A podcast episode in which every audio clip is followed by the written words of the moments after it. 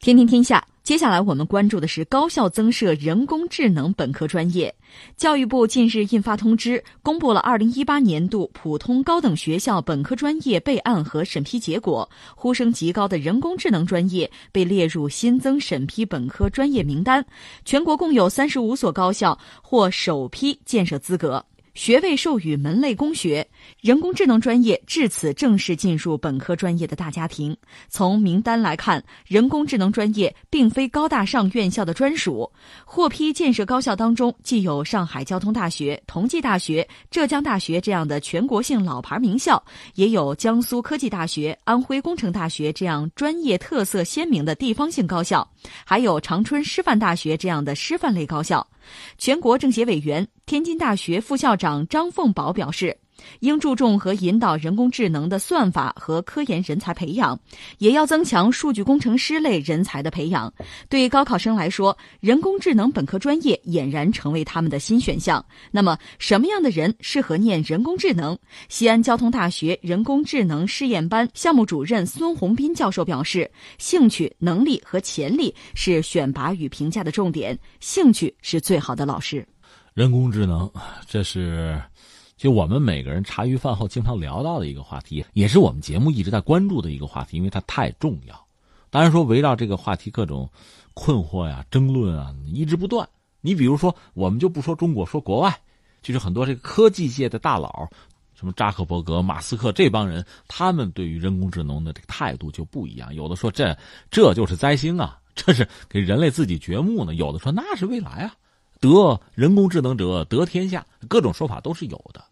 呃，另外涉及到人工智能的新闻，几乎天天都有，都能刷屏。你比如说，我们临上节目之前，我看一个新闻，这是美国的防务一号网站，他说，呃，搞了一个第二届叫“天才机械”一个论坛，在这个论坛上的美国的国家地理情报局的一个专家说，中国正在运用生成对抗网络技术对卫星照片进行处理，可以扰乱人工智能技术对军事和民用目标进行大数据识别。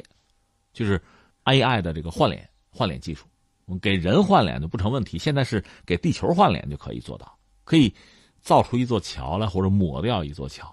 但这是美国人在渲染、在忽悠我们，不可不信、不可全信，就听听就算了。那我的意思是说，围绕着这个 AI 技术啊、人工智能啊，其实各国都在投入重兵，然后这个竞争是白热化的。当然，这里面当然就分。一二三，你可以分梯队。你比如去年，我记得韩国方面，他们大学一些研究者啊，甚至还有一些国际上的一些学者，可能联名搞一个，搞一个什么请愿还是保证嘛，就说人工智能不要用于军事啊。结果大家都嗤之以鼻，为什么呢？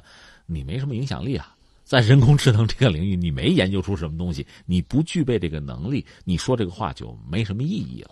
嗯，所以一方面我们说了人工智能很重要，另一方面呢，确实就我们还是以国家作为一个竞争的基本单位我们看到，就大家在这方面确实都在争，但是呢，能力最终的结果是有所不同的。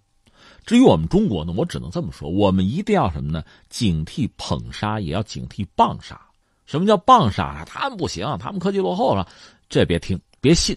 另一方面呢，捧杀，哎呀，你已经是宇宙第一了，也别信。把自己的事情一定要做好，所以从这个角度来看，你说的这个事儿，就就很重要，于国家、于个人、于家庭，其实都很重要。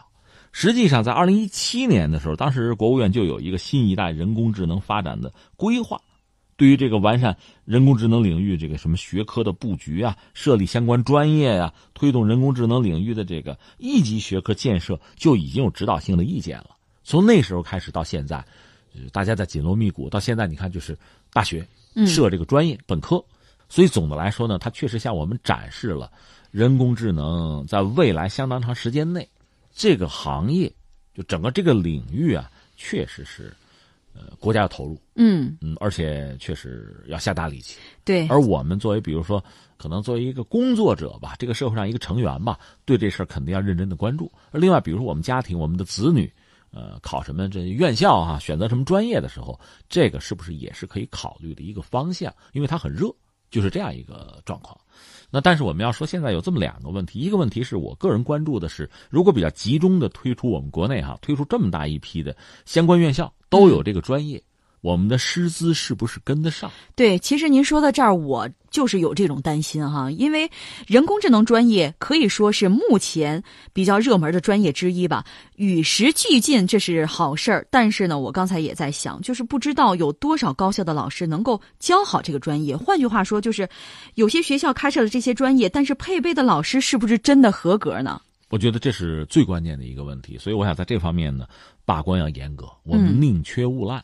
但是呢，一方面你看这么多学校有这个专业，也证明它很热。不管是从市场上，还是从这个国家社会发展的层面，它确实是重中之重，是我们必须投入、必须拼的一个方向。这是我们说清楚一个话题。另一个话题就是，我查了一下啊，现在公开资料显示，我这只能查到二零一七年的，有一个什么呢？就是全球的大学的啊，注意是大学的，人工智能的，就是一个影响力的排行榜，Top 二十，就是前二十吧，有一个排行，排行在前十的。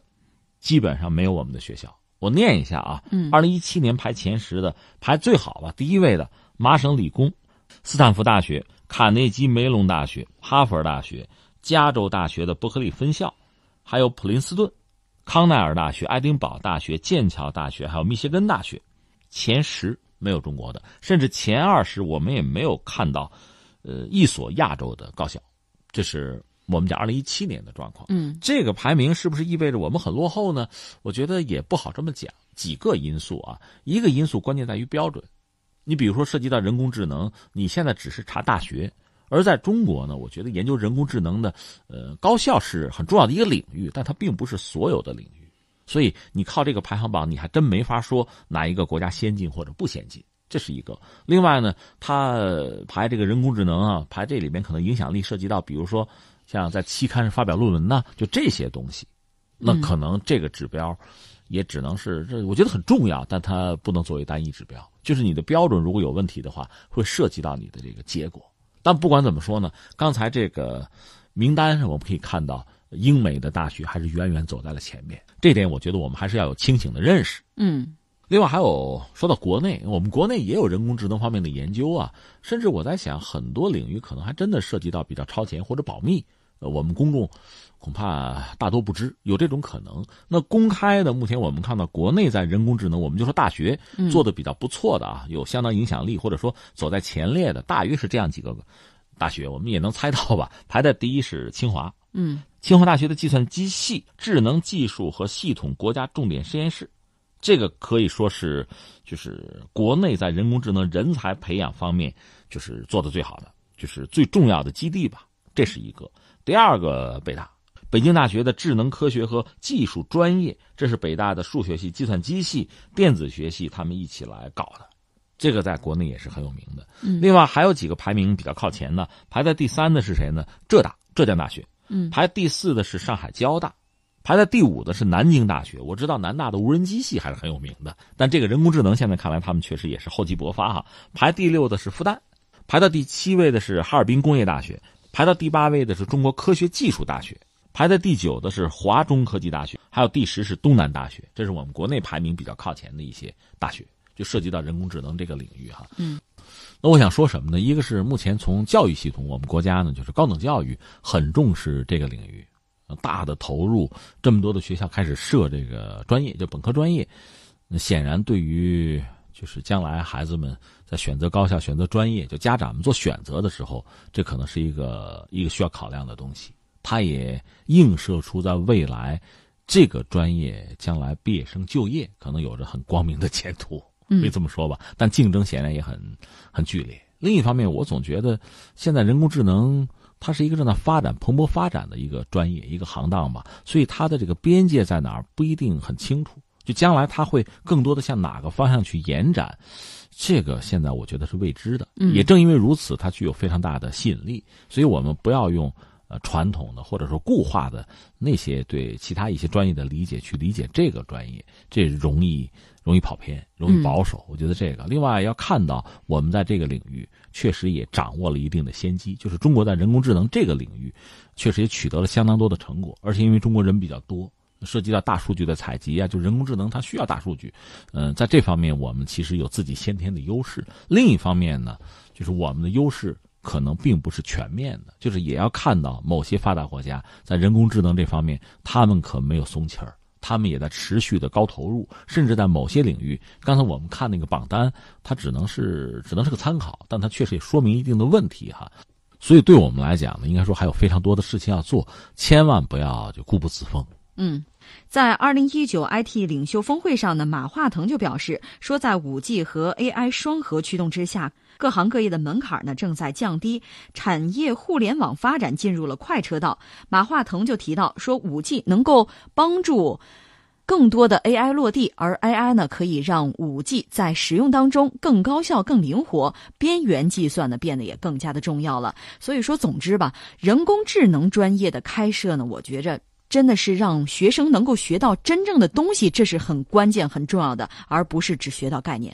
他就需要一个是我们国家在这个领域就研发要走到前面去，嗯，只有这个作为一个基础和前提，我们在这个教育教学这个领域才能有更多的老师具备这方面的能力，才能把相应的知识就传授给学生。嗯。